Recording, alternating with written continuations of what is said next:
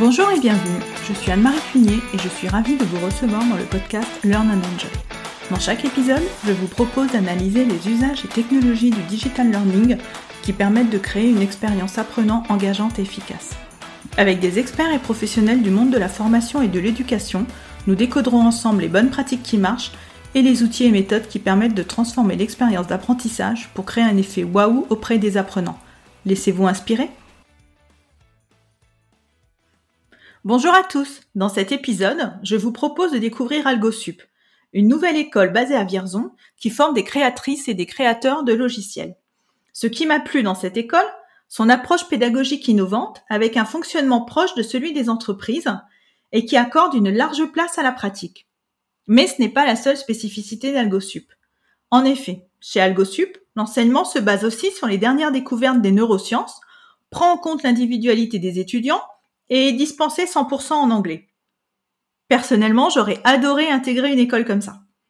Je vous propose donc de découvrir cette école unique avec Franck Janin, son fondateur. Bonjour Franck, bienvenue sur le podcast Learn and Enjoy. Bonjour.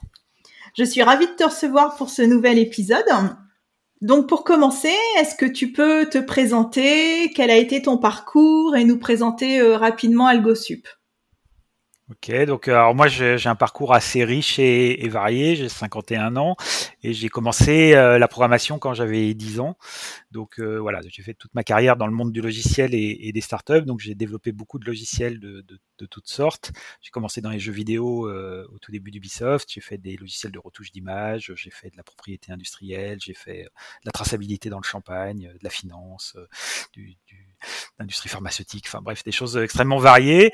Et, et alors pourquoi AlgoSub? Donc j'ai créé cette école euh, récemment et c'est un peu, euh, bah, comme souvent dans des démarches entrepreneuriales, c'est suite à une frustration. Et ma frustration à moi, c'était d'avoir embauché euh, peut-être une centaine de développeurs dans ma carrière et de me rendre compte qu'à chaque fois, les jeunes diplômés, quel que soit leur parcours, ceux qui étaient jeunes diplômés étaient pas très opérationnels et étaient pas très efficaces. Et je me suis dit, il doit y avoir moyen de de faire mieux. Donc c'est ça la, la genèse d'AlgoSub. J'ai pas trop regardé comment faisaient les autres écoles. J'ai regardé le produit fini, si on peut s'exprimer ainsi. Et, euh, moi, j'ai décidé de le faire en, partant de la fin. Donc me dire, euh, voilà, aujourd'hui, un, un, Google, un Apple, un Microsoft, qu'est-ce qu'ils cherchent chez un développeur et comment est-ce qu'on peut construire toute une pédagogie, toute une formation autour de cet euh, objectif final. Et donc, euh, l'originalité d'AlgoSup, hein, c'est bien donc cet apprentissage qui est vraiment focalisé sur la pratique avec un, un mode de fonctionnement qui est vraiment proche de celui de l'entreprise. Oui, alors effectivement, je pense que pris isolément, on va retrouver des composantes d'AlgoSup euh, dans d'autres écoles. Je pense que ce qui fait l'unicité d'AlgoSup, c'est l'ensemble. Euh, on a plein plein de, spécificités et ces spécificités, elles sont pas voulues. Enfin, c'était pas une, volonté délibérée de se démarquer des autres. C'est le contraire, c'est qu'on est parti du résultat qu'on voulait obtenir et on a tout fait dans l'autre sens. Euh, voilà, à titre d'exemple, on fait tout en anglais, c'est pas si courant que ça. Euh, on accepte, y compris des élèves qui ont un tout petit niveau en anglais quand ils arrivent, et ils sont bilingues à la fin. L'anglais n'est pas un critère de sélection. Euh, notre outil de sélection, justement, c'est un jeu vidéo qu'on a développé exprès pour euh, détecter des aptitudes euh, au développement euh, chez des, candidats et des candidates. voilà, nos intervenants, bon, c'est des, professionnels du, logiciel. On consacre une journée par semaine aux soft skills, aux matières non techniques. Euh, ça, ça nous paraît euh, hyper important. C'est encore quelque chose qui est pas si courant que ça dans les dans les autres écoles et qui est pas du tout euh, fait au, au lycée. Euh, voilà, donc on, on, a un ensemble de, de, spécificités, mais ce qui compte c'est la cohérence de tout ça et la finalité. Euh, c'est pas juste pour être différent, c'est parce qu'on a un objectif très clair en ligne de mire. C'est euh, c'est pas former les développeurs dont les entreprises ont besoin aujourd'hui. Euh, nous, il nous faut cinq ans pour former un développeur. Donc notre défi à nous, c'est de former euh, maintenant les développeurs dont les entreprises auront besoin dans cinq ans. Donc ça, c'est beaucoup plus compliqué. Et donc, est-ce que tu peux nous expliquer comment se passe l'enseignement concrètement? Je crois que d'après ce que tu m'as expliqué, donc il y a une large part qui est faite à la gamification avec des défis oui, l'idée c'était de remettre du plaisir dans, dans l'apprentissage. Euh, souvent le plaisir il a existé euh, dans des plus petites classes. Enfin, à un moment il y avait de l'envie, de la curiosité, et puis tout ça a été remplacé par euh, de la pression, euh, des notes, de la concurrence, euh, des objectifs. voilà, souvent le l'envie elle a été un peu laissée de côté.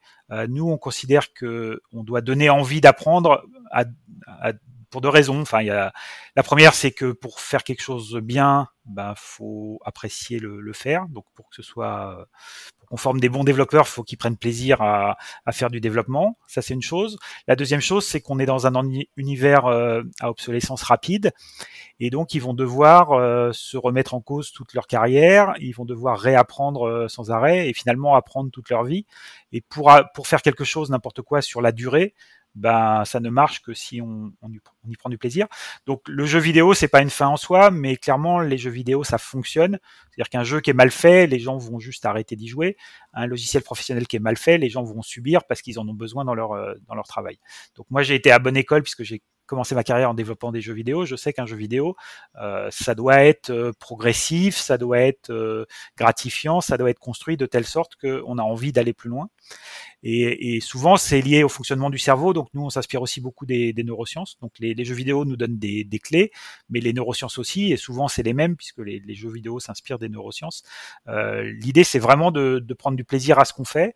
Et ça, ça passe. Alors moi, c'est ce que j'appelle la, la, motivation 3.0. Hein, C'est-à-dire que ça passe par de l'autonomie de la part des élèves, ça passe par de, du sens, et puis la quête de l'expertise, c'est-à-dire de ne pas considérer qu'on sait tout sur un sujet, mais de, à l'inverse, penser qu'on peut toujours euh, en savoir plus, euh, approfondir euh, et, maîtriser réellement bien les sujets pour être capable plus tard de les transposer à d'autres à d'autres contextes. Donc c'est ça la clé de l'apprentissage, c'est d'avoir suffisamment bien internalisé quelque chose pour derrière savoir le ressortir dans des contextes très différents. Si c'est juste superficiel, on ne saura pas l'appliquer à des contextes différents.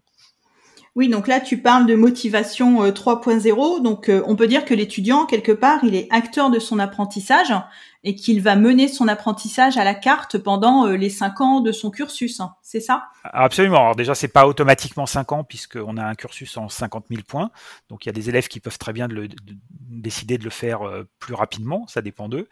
Et puis, l'ordre dans lequel ils vont faire les choses bah, dépend complètement de leur choix et d'un autre d'un autre outil qu'on appelle euh, leur défi dingue, c'est-à-dire on leur demande de s'inventer un projet qui va être très ambitieux, qui va durer euh, toute leur scolarité et qui sera finalement l'aboutissement. Donc les, compagnons ont, des chefs-d'œuvre, nous on a des défis dingues. Euh, on en a qui font des exosquelettes, on en a qui font des constellations de drones, on en a une qui invente un langage de programmation. Voilà, c'est des vrais défis dingues et c'est le leur. Donc ils vont se l'approprier, ils vont recruter leurs petits camarades pour former des équipes, pour travailler sur des étapes de, ces défis dingues. On a des entreprises qui nous commandent aussi des, logiciels qui vont servir d'étape intermédiaire vers ces, ces défis dingues.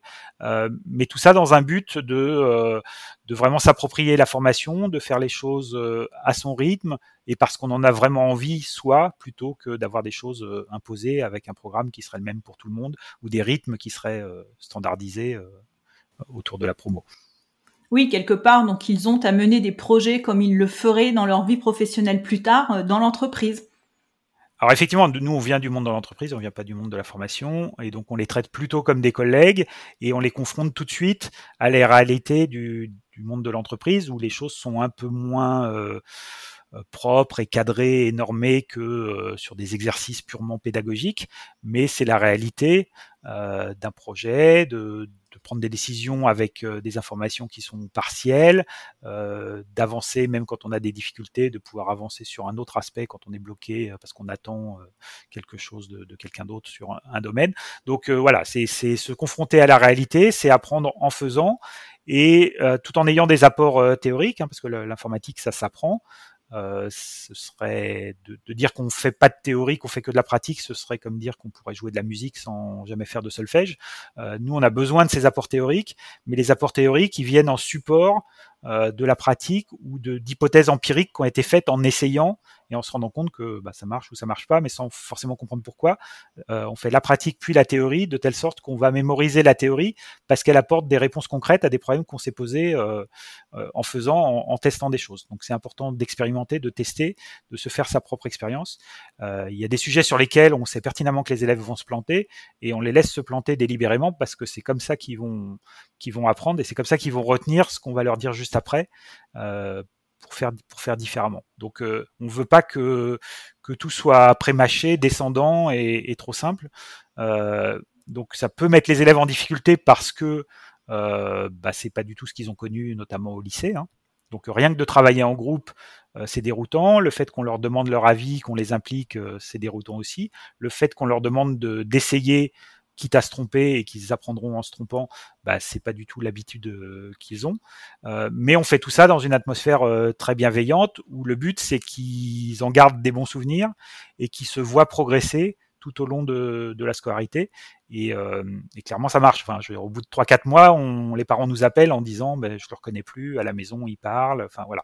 Donc, euh, nos, nos, façons d'enseigner, nos, nos, soft skills notamment, euh, transforment réellement les élèves et ça a un impact sur toutes les matières puisque euh, par exemple ceux qui avaient du mal à, à oser parler en anglais, bah, c'est aussi souvent ceux qui avaient du mal à oser parler en français. Donc c'est pas un problème de langue, c'est un problème de d'oser. Donc on va euh, se concentrer la première année sur justement euh, la confiance en soi, euh, se lancer, voilà, s'exprimer, apprendre à se connaître, savoir que les autres peuvent être différents et peuvent être motivés par des choses différentes, etc. Puis après on va plus sur des choses, de la créativité, de la gestion de projet, du travail en groupe. Enfin voilà, ça va se sophistiquer au, au fur et à mesure, mais on essaye de, de lever les obstacles dans l'ordre où ils, euh, où ils apparaissent. Quoi. Et donc tu parlais euh, de, de, la théorie, donc qui vient donc après la pratique. Et donc euh, quels sont les intervenants qui vont faire ces cours de théorie finalement? Alors c'est ça, c'est la force de mon réseau. Moi j'ai fait du développement logiciel pendant 30 ans dans, dans une vingtaine de, pays. Euh, j'ai un réseau assez euh, assez étoffé. Et puis des fois, quand mon réseau suffit pas, je vais chercher le réseau de mon réseau. Et donc notre leitmotiv, c'est vraiment d'avoir les meilleurs intervenants euh, au monde sur un sujet donné. Alors la contrepartie, c'est que souvent ils sont obligés de venir de loin. alors de la Silicon Valley euh, d'une part, mais pas que. On a des, intervenants qui viennent vraiment de partout.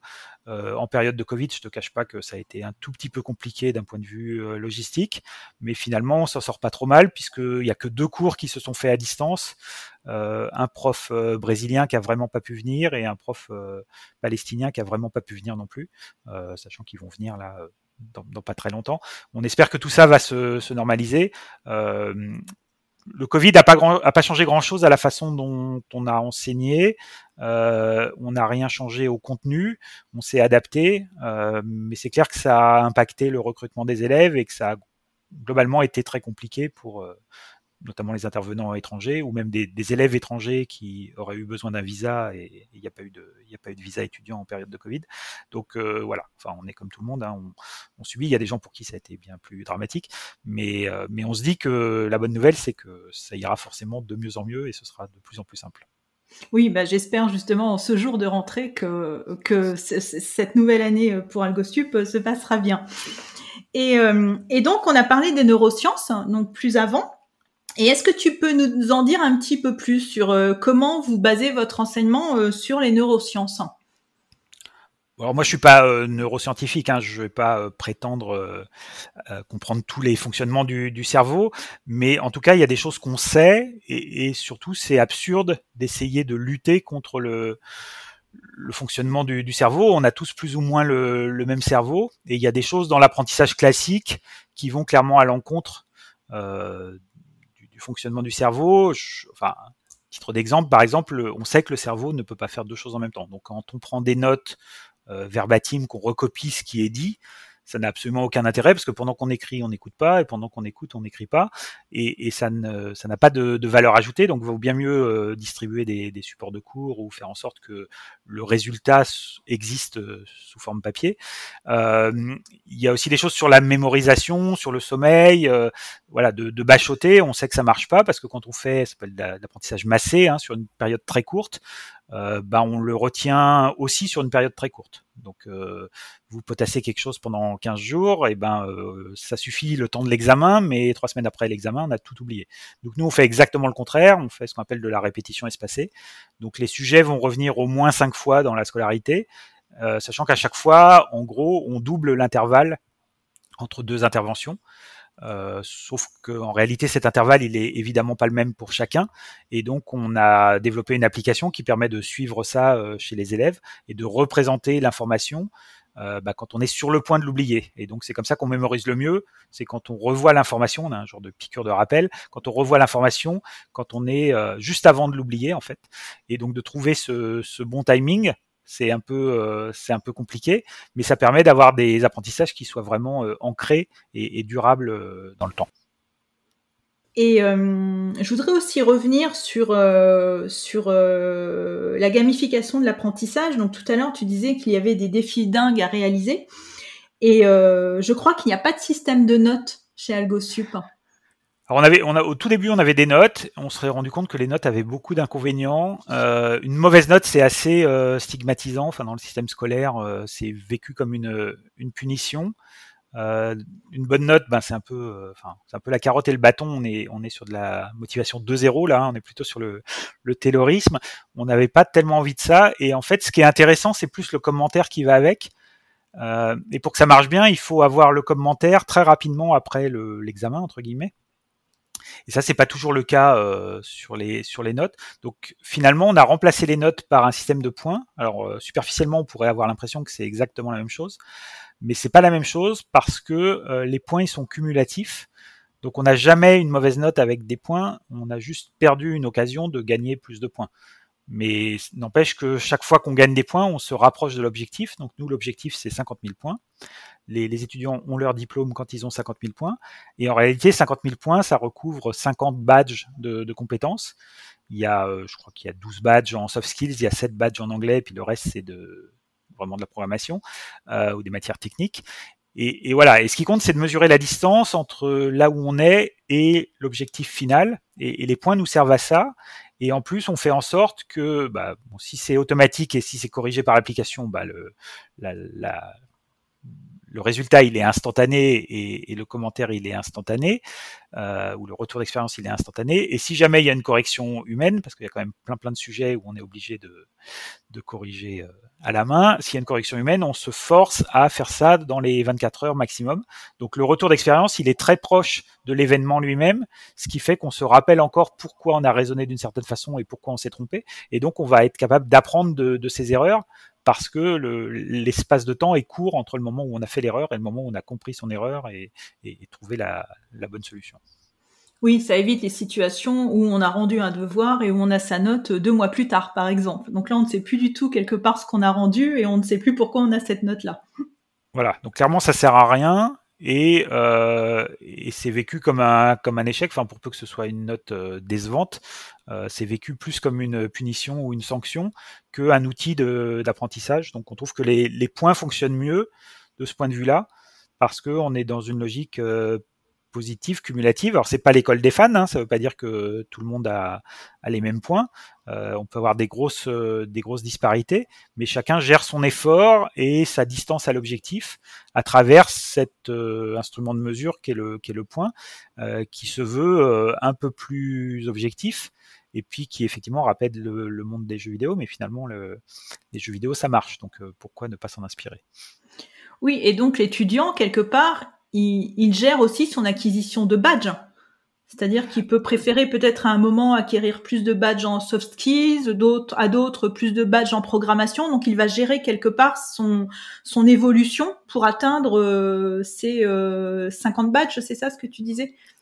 C'est exactement ça. C'est-à-dire que la motivation c'est très personnel et, et l'ordre dans lequel on va faire les choses est un élément fort de, de motivation. On n'est pas tous pareils, on n'a pas tous envie de faire la même chose au même moment, et peut-être qu'à un instant T, je vais avoir envie d'apprendre euh, un certain sujet, et puis qu'un autre sujet qui me paraît pas très intéressant va devenir intéressant euh, plus tard. Donc nous, on n'est pas, euh, les, les, badges, ils sont pas facultatifs, c'est-à-dire il y a 50 compétences de base qui doivent être maîtrisées pour euh, avoir le, le, diplôme, mais l'ordre dans lequel on les fait euh, est totalement libre vis-à-vis de, l'élève. Donc il se construit un parcours qui est, unique, il va faire les choses dans, dans l'ordre qui lui convient le mieux. Euh, bah, sachant qu'on a aussi des, des contraintes d'emploi du temps et des intervenants qui viennent à un certain moment, etc. Donc il y a des opportunités pour euh, traiter certains sujets. Il y a des, des, sujets qui ont des dépendances les uns avec les autres, qui sont euh, plus efficaces quand ils sont traités dans un certain ordre. Enfin voilà, on est on est aussi très transparent sur la pédagogie et la logique derrière. C'est-à-dire que non seulement on, on donne de la latitude à, à l'élève, mais en plus on lui explique pourquoi on fait les choses, pourquoi on les fait comme ça, et, et quelle euh, marge de manœuvre il a sur euh, la prise de décision qui va qui va influencer son apprentissage. Euh, c'est important parce que souvent c'est quelque chose qui est qui est pas fait, donc on, donne beaucoup de contexte. Et alors le contexte, ça peut être bah, comment fonctionne le cerveau, euh, comment la mémorisation euh, prend part aux, aux, apprentissages, etc. Et, et le but, c'est de responsabiliser l'élève pour qu'il prenne ses, ses, décisions en connaissance de cause. Euh, je vais donner un exemple tout bête, hein, mais nous, on veut qu'ils aient été euh, exposés à tous les systèmes d'exploitation euh, courants. Donc, ils commencent sous Windows 10, ou bientôt Windows 11, mais enfin bref, ils commencent sous Windows. Euh, L'année d'après, on leur donne des, des Mac. Et puis, entre-temps, ils auront fait du, Linux en machine virtuelle ou dans le cloud. Enfin, bon, bref. Donc, première année Windows, deuxième année macOS. Et puis, troisième année, on leur demande de choisir. Vous préférez Windows ou vous préférez le Mac? Et comme c'est nous qui fournissons tout le matériel, on, donne du matériel euh, identique à tous les élèves, donc ils ont un, parc très homogène. C'est aussi plus facile pour les intervenants parce que l'intervenant sait exactement euh, ce dont ont besoin les élèves et quel matériel ils ont à, disposition. Mais voilà, c'est pas euh, pas courant dans les cursus universitaires ou autres qu'on donne à l'élève euh, le choix de, son matériel, de ce type de, décision. Et nous, ça nous paraît important parce que finalement, bah, c'est leur avis qui compte et c'est la façon dont, dont, eux perçoivent les choses et ce qui marche le mieux pour eux. Et donc, tu disais que l'enseignement était 100% en anglais. Et donc, pourquoi avoir fait ce choix donc euh, d'une immersion euh, complète en anglais? Et comment quelque part tu gères la différence de niveau d'anglais entre les étudiants lorsqu'ils intègrent l'école? Alors, pourquoi l'anglais? Bah Parce que c'est la langue de l'informatique. Bon. Alors, pourquoi tout en anglais? Bah Parce que euh, finalement, l'immersion, ça marche beaucoup mieux que le saupoudrage. Hein. Toute leur scolarité, ils ont fait du saupoudrage. Donc, ils ont eu deux heures de cours par semaine dans une classe de 37. Et à la fin de l'année, ils avaient peut-être parlé 10 minutes euh, au mieux. quoi. Donc, euh, nous, on attire des élèves euh, avec des niveaux très très différents en anglais. On a des gens qui sont déjà quasiment bilingues quand ils arrivent, et puis on en a beaucoup qui ont un tout petit niveau. L'anglais n'est pas un critère de sélection, on accepte y compris des débutants. Et euh, donc tout se fait en anglais, mais en plus de ça, on a une journée par semaine qui est consacrée à l'apprentissage de l'anglais. Et là, on fait des groupes de niveau. On mélange les promos parce que peu importe que l'étudiant ou l'étudiante soit là depuis euh, plusieurs années ou pas. Enfin voilà, on fait des groupes de niveau d'anglais, ils sont 6-7 par groupe et ils travaillent euh, dans ce dans ce groupe de niveau et ils progressent et ils acquièrent leur badge. Alors on peut avoir des badges sur euh, le vocabulaire, on peut avoir des badges sur la compréhension orale, on peut avoir des badges sur la prononciation. Enfin voilà, ils acquièrent des, des compétences et puis quand, quand c'est maîtrisé, ils peuvent euh, ils peuvent passer à autre chose. Donc finalement notre la seule difficulté, enfin la priorité, c'est que les élèves soient en état de comprendre des cours euh, délivré par quelqu'un euh, éventuellement de langue maternelle anglaise euh, le plus tôt possible. Et ça en gros pour les grands débutants ça met un trimestre quoi. Donc on va on va doucement. De toute façon on revoit tout cinq fois. Donc c'est pas très grave s'ils n'ont pas tout capté la première fois. Et donc progressivement ils vont être très à l'aise pour suivre des cours en anglais ça mettra un peu plus de temps pour qu'ils soient à l'aise pour s'exprimer en anglais, participer pendant les cours, etc. Euh, mais c'est pas grave, ça peut venir dans un, dans un deuxième temps. Et, sur les premières années, la priorité c'est vraiment l'oral parce que c'est vraiment là qu'il y a des lacunes et c'est ce dont on a besoin tout de suite pour, euh, pour pouvoir suivre les cours. Euh, mais l'écrit est aussi très important puisque dans le monde de, l'open source, où on va travailler de façon euh, asynchrone et puis éventuellement avec des gens de, euh, de cultures différentes, enfin avec des réflexes différents. Il va falloir beaucoup euh, documenter, il va falloir avoir le bon vocabulaire pour euh, euh, décrire des concepts abstraits, etc. Et donc on, va beaucoup travailler l'écrit aussi, mais on, commence surtout par l'oral parce que c'est tout ce qui n'a pas été fait au lycée. et nous, c'est de l'anglais pragmatique, c'est de l'anglais usuel. Donc l'important, c'est qu'ils puissent s'exprimer, se débrouiller et, surtout suivre les cours le plus vite possible. Et donc concrètement, comment est-ce que les étudiants vont intégrer l'école? Ça, je voudrais que tu, nous expliques parce que je trouve ça euh, très ludique le process euh, de sélection. Alors nous, on voulait pas se baser sur des notes ou des matières scolaires parce que il n'y a pas de matière scolaire qui se transpose, qui ressemble à la programmation. Enfin, les maths, c'est pas de la programmation. Peut-être que les langues, c'est un peu comme les langages de programmation, mais voilà, on va pas se baser là-dessus. Donc, on a développé un petit jeu vidéo qui sert d'outil de, sélection, en, tout cas de, premier filtre.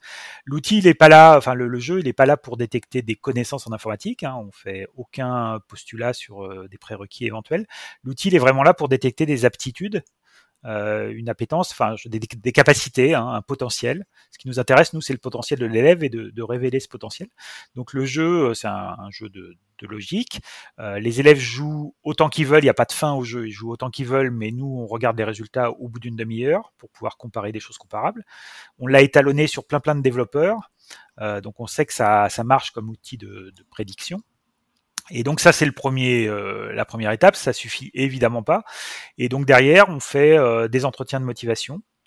Donc euh, on fait ça à deux. on voit les élèves plusieurs fois avec les parents, sans les parents, bien comprendre voilà quelles quelles idées ils ont sur le métier de développeur, comment ils se projettent sur des études longues, pourquoi ils sont là. Enfin c'est globalement c'est quoi leur motivation euh, et, en fonction de ça, on donne une réponse euh, très très rapide. On est hors parcoursup, donc on n'a pas de, rythme imposé. On a des rentrées euh, toute l'année, donc on a aussi des élèves qui se sont trompés d'orientation et puis qui reviennent vers nous et qui veulent pas perdre un an et donc qui intègrent l'école euh, en cours d'année scolaire. Euh, L'important, c'est euh, encore une fois la clé, c'est la motivation. Donc nous, on cherche à détecter cette motivation, comprendre que oui, on met du plaisir dans l'apprentissage, on a des jeux vidéo, des choses comme ça, mais que l'apprentissage c'est toujours un effort puisqu'en fait recabler des choses, enfin c'est les neurosciences hein, qui nous disent ça. apprendre, c'est recabler des choses dans le cerveau, recabler des choses dans le cerveau, ça demande de l'énergie, donc ça demande un effort. Donc il n'y a pas d'apprentissage sans effort. Donc euh, il faut qu'ils en aient conscience en venant ici. Et par ailleurs, dès que quelque chose devient trop facile, c'est qu'on n'est plus en train d'apprendre. Donc ça, c'est le boulot de l'application qui sert à gérer le, score. C'est de voir quand un élève maîtrise un sujet et de proposer des, défis ou des, questions sur un autre sujet, parce que quand un sujet est maîtrisé, ça sert à rien d'en faire à l'infini, euh, il est maîtrisé. Donc euh, on va pouvoir détecter comme ça quand il n'y a plus d'effort, on va pouvoir passer à un autre, un autre sujet. Donc voilà, apprentissage n'est pas antinomique de plaisir et, euh, plaisir n'est pas antinomique euh, d'effort. Euh, voilà, c'est des concepts un peu dérangeants ou un peu nouveaux, mais, en tout cas, on, y croit beaucoup. On pense que c'est c'est la clé vers un, un apprentissage durable et puis récurrent tout au long de la carrière. À la fin de, à la fin de leur carrière, ils seront à 98% autodidactes. Enfin, c'est pas ce qu'ils auront appris à l'école qui sera essentiel. Alors oui, ils auront appris à apprendre, donc ça aura débloqué des choses pour la pour la suite. Mais en tout cas, en termes de matière technique, on a des domaines à obsolescence très très rapide. Donc euh, hors soft skills évidemment où là ça se périme pas, mais sur des domaines techniques, on peut voir des choses qui sont vraies à un moment et qui sont fausses six mois plus tard. Donc il faut être capable de se remettre en cause, il faut être capable d'apprendre par soi-même, d'aller chercher l'information. Il faut aussi être capable de faire des impasses, c'est-à-dire de pas chercher à tout apprendre ce qui est nouveau. Il y a beaucoup trop de nouveautés en informatique, il y a beaucoup de nouveautés qui ne servent à rien et qui ont une durée de vie très éphémère. Et donc il faut avoir ce recul nécessaire pour dire bah oui, je, je me tiens au courant, je me mets à jour, mais je ne m'épuise pas en essayant de tout apprendre euh, tout le temps. Et donc, euh, les étudiants, donc tu accueilles des étudiants aussi bien en formation initiale qu'en formation continue, donc dans le cadre de reconversion par exemple. Et il faut savoir aussi qu'une des spécificités d'AlgoSup, c'est que les étudiants peuvent rejoindre l'école en cours d'année. C'est-à-dire que tu ne fonctionnes pas euh, avec une rentrée à un jour J, comme dans le système scolaire actuel. Alors évidemment, la grande majorité, ils viennent du bac et donc ils vont commencer là le, 22 septembre. Euh, mais malgré tout, euh, l'année scolaire, c'est un archaïsme. Nous, on est parti de la page blanche, donc je vois pas pourquoi on s'imposerait euh, des conventions qui servent à rien. les deux mois de coupure l'été ou les trois mois de coupure l'été, ça date de l'époque où il fallait des bras pour les moissons. Donc nous, on enseigne 12 mois sur 12, on a une rentrée par mois, alors en réalité une rentrée toutes les six semaines parce qu'on a des, des projets qui durent euh, qui durent six semaines euh, et c'est très important pour des élèves qui se sont trompés de voie, qui ont commencé à étudier ailleurs, qui se rendent compte au bout de trois mois souvent que ça leur convient pas du tout. Euh, L'alternative, c'est de perdre euh, un an et de recommencer l'année d'après. On trouve que c'est du gâchis, c'est dommage. Donc on a des élèves qui arrivent en cours d'année parce qu'ils sont changés d'orientation, et puis on a des gens effectivement en reconversion. Alors c'est une minorité, hein, on doit en avoir euh, trois ou quatre sur les sur les 17, mais on a des gens qui ont qui sont plus âgés, qui ont déjà travaillé, qui ont repris des études et, qui, euh, pour des raisons X ou Y, euh, préfèrent démarrer en janvier que en septembre ou peu importe. Enfin voilà, on s'adapte au rythme de, de l'élève, sachant que leur parcours sera à la carte. Les 50 000 points, c'est calibré pour 5 ans, mais ça peut prendre moins ou éventuellement plus. En tout cas, c'est l'élève qui gère son, effort et, son rythme. Donc, euh, je vois pas pourquoi on s'imposerait euh, une rentrée scolaire euh, en même temps que tout le monde et des vacances d'été comme tout le monde. Enfin, voilà, on trouve que ça contribue pas à, la pédagogie. Et donc, nous, notre obsession, c'est l'efficacité pédagogique. Donc, tout ce qui sert à rien, on a tendance à, à l'éliminer. Et donc, AlgoSup est à Vierzon. Et c'est vrai que je n'ai pas posé la question au début de l'épisode, mais pourquoi Vierzon? Alors c'est une bonne euh, c'est une bonne question, ça va pas de soi. Je pense que dans quelques années ça apparaîtra comme une évidence. Moi je suis totalement convaincu par ce choix. Euh, en fait, pour faire de la programmation, il faut être dans un environnement agréable, notamment euh, calme, avoir de l'espace. Euh, ça, c'est très compliqué dans les grandes euh, métropoles. Le logement étudiant est aussi très compliqué dans les grandes métropoles. Et donc, euh, moi, venant pas du monde de la formation, quand j'ai démarré le projet AlgoSup, j'ai quand même discuté avec des directeurs d'école pour comprendre où étaient les, les difficultés. Et, et, tous les directeurs d'école d'informatique m'ont dit, voilà, on déménage tous les ans, on pourrait avoir trois fois plus d'élèves et on n'a jamais assez de place. Donc j'ai mis tout en haut de ma liste le foncier. Et donc j'ai commencé à chercher euh, des villes moyennes parce que je considère que bah, le numérique ça abolit les distances et c'est un peu la revanche des, des, villes moyennes. Chercher des villes moyennes où il y avait euh, des bonnes conditions, donc euh, qui soient bien desservies, bien situées, aussi bien par le rail que par la route, et surtout où il y a de l'espace. Et donc on a trouvé Vierzon. Alors Vierzon, il y a un facteur supplémentaire, c'est qu'il y a une licorne à Vierzon. Alors c'est rare, hein, il y en a moins d'une vingtaine en France. Donc une licorne, c'est une entreprise de technologie, euh, en général récente, qui est valorisée à plus d'1,5 milliard de dollars. Donc euh, nous, on a Ledger, qui est le leader mondial de la sécurisation de crypto-monnaies. Et on, il se trouve qu'on est dans les anciens bureaux de Ledger et que les nouveaux bureaux de Ledger sont à 100 mètres de, là où on est. Donc à Vierzon, on avait un écosystème euh, numérique naissant et puis, on a euh, ce qu'on appelle le B3, le bâtiment 3, une ancienne usine de tracteurs euh, qui fait 18 000 m2, qui est un, site euh, industriel classé, qui a, un siècle et qui est vide de, depuis 94, faute de projets intéressants à, mettre dedans. Et donc, on est en train de réhabiliter ce, bâtiment et on prévoit de déménager en 2023, où là, on aura autant d'espace que nécessaire pour, grossir. Et donc le, choix de Vierzon s'est imposé comme ça naturellement. Il se trouve que ce sera notre seul campus européen. On, a fait le choix inverse des autres écoles qui ouvrent des campus dans toutes les villes moyennes pour se rapprocher des élèves.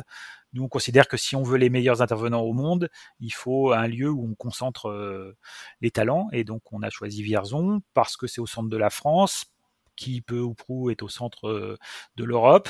Et quand on montre euh, Vierzon sur la carte à un Américain, il dit ah oui c'est la banlieue sud de Paris quoi. Donc euh, oui il y a deux heures de Paris, c'est pour un Américain c'est pas loin.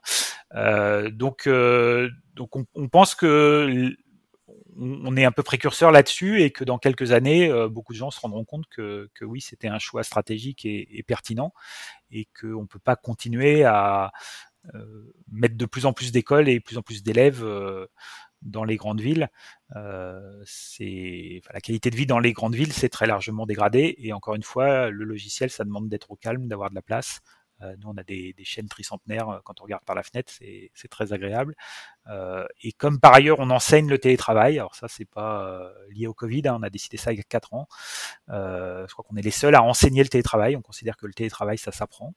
Et pour apprendre le télétravail, on met tout le monde dans la même pièce, ce qui est un paradoxe mais c'est comme ça qu'on apprend les codes, les réflexes et, les outils du télétravail. Et une fois qu'on, télétravaille, ben, l'emplacement euh, géographique euh, où on est situé, il est moins important. Et donc, euh, des élèves qui auront envie de, je sais pas, continuer à vivre à Vierzon et payer un loyer à Vierzon et avoir un salaire à San Francisco, bah, ça peut être aussi très pertinent. Donc voilà, cet ancrage territorial, on y tient beaucoup. on est convaincu que c'est la bonne décision et que ça peut surprendre. Mais, mais, par ailleurs, les élèves sont, très contents d'être là et, et, retrouvent un environnement de travail euh, très agréable. On, parlait de remettre le plaisir au centre euh, de l'apprentissage, voilà, d'avoir un environnement de travail euh, confortable, agréable, spacieux, calme, etc. Bah, ça fait partie du plaisir de l'apprentissage. Oui, la qualité de vie, c'est important. Et d'ailleurs, tu m'as montré, lorsqu'on a préparé l'épisode, tu m'as montré les plans donc des futurs locaux de 2023. Et je dois dire que cela va être magnifique, ça fait vraiment envie. Oui, le, bâtiment est magnifique. Enfin, c'est, une charpente métallique euh, type euh, Eiffel. Enfin, d'ailleurs, la façade est, classée.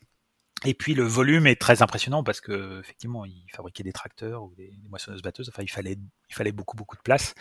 Euh, nous, on va y mettre des élèves. On vise 500 élèves à l'horizon 2030. Alors 2030, c'est très très loin, hein, on est d'accord, mais voilà. Et on voulait avoir beaucoup de place et on va pouvoir utiliser cet espace au mieux pour créer un, aménagement intérieur qui soit euh, calé sur notre pédagogie et pas l'inverse. Quoi. Donc on, a euh, des besoins très clairs en termes d'anglais, de, soft skills, euh, de projets, etc.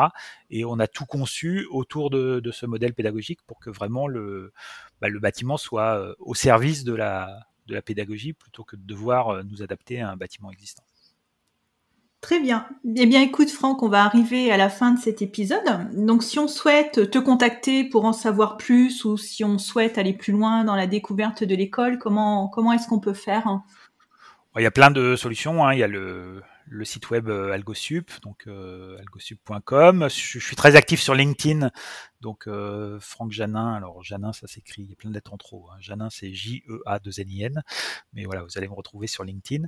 Et voilà, je suis globalement assez assez accessible, très occupé, mais assez accessible. Et puis, on a régulièrement des, des portes ouvertes à l'école, donc regardez bien l'actualité sur le, le, site. On essaye de faire à peu près ça une fois par mois. Et donc le mieux, c'est encore de venir euh, visiter l'école et de se rendre compte euh, sur place de, bah, de comment on fonctionne et dans quel environnement on est. Oui, et puis je mettrai aussi dans les notes de l'épisode le lien du jeu donc euh, que tu as créé, donc que les étudiants passent lorsqu'ils souhaitent intégrer l'école. Donc moi je l'ai fait, tu m'as envoyé le lien, je l'ai fait, j'ai eu un score de 22. Alors est-ce que je pourrais intégrer AlgoSup Absolument. Alors, on s'intéresse pas que au score. On aime bien débriefer sur la stratégie qui a été développée par le, le candidat. Mais 22, c'est un, un, tout à fait bon score. Et donc, euh, oui, tu serais euh, admise euh, chez AlgoSup sous réserve que l'entretien de motivation se, se, passe bien, puisque le, le jeu, c'est juste la première, la première étape. Mais j'en doute, j'en doute pas, j'en doute pas un seul instant. Mais c'était très ludique, c'était très amusant à faire. Moi, je, je me suis bien amusée à le faire. ok. Bien, écoute, Franck, eh bien, merci d'être venu échanger avec nous.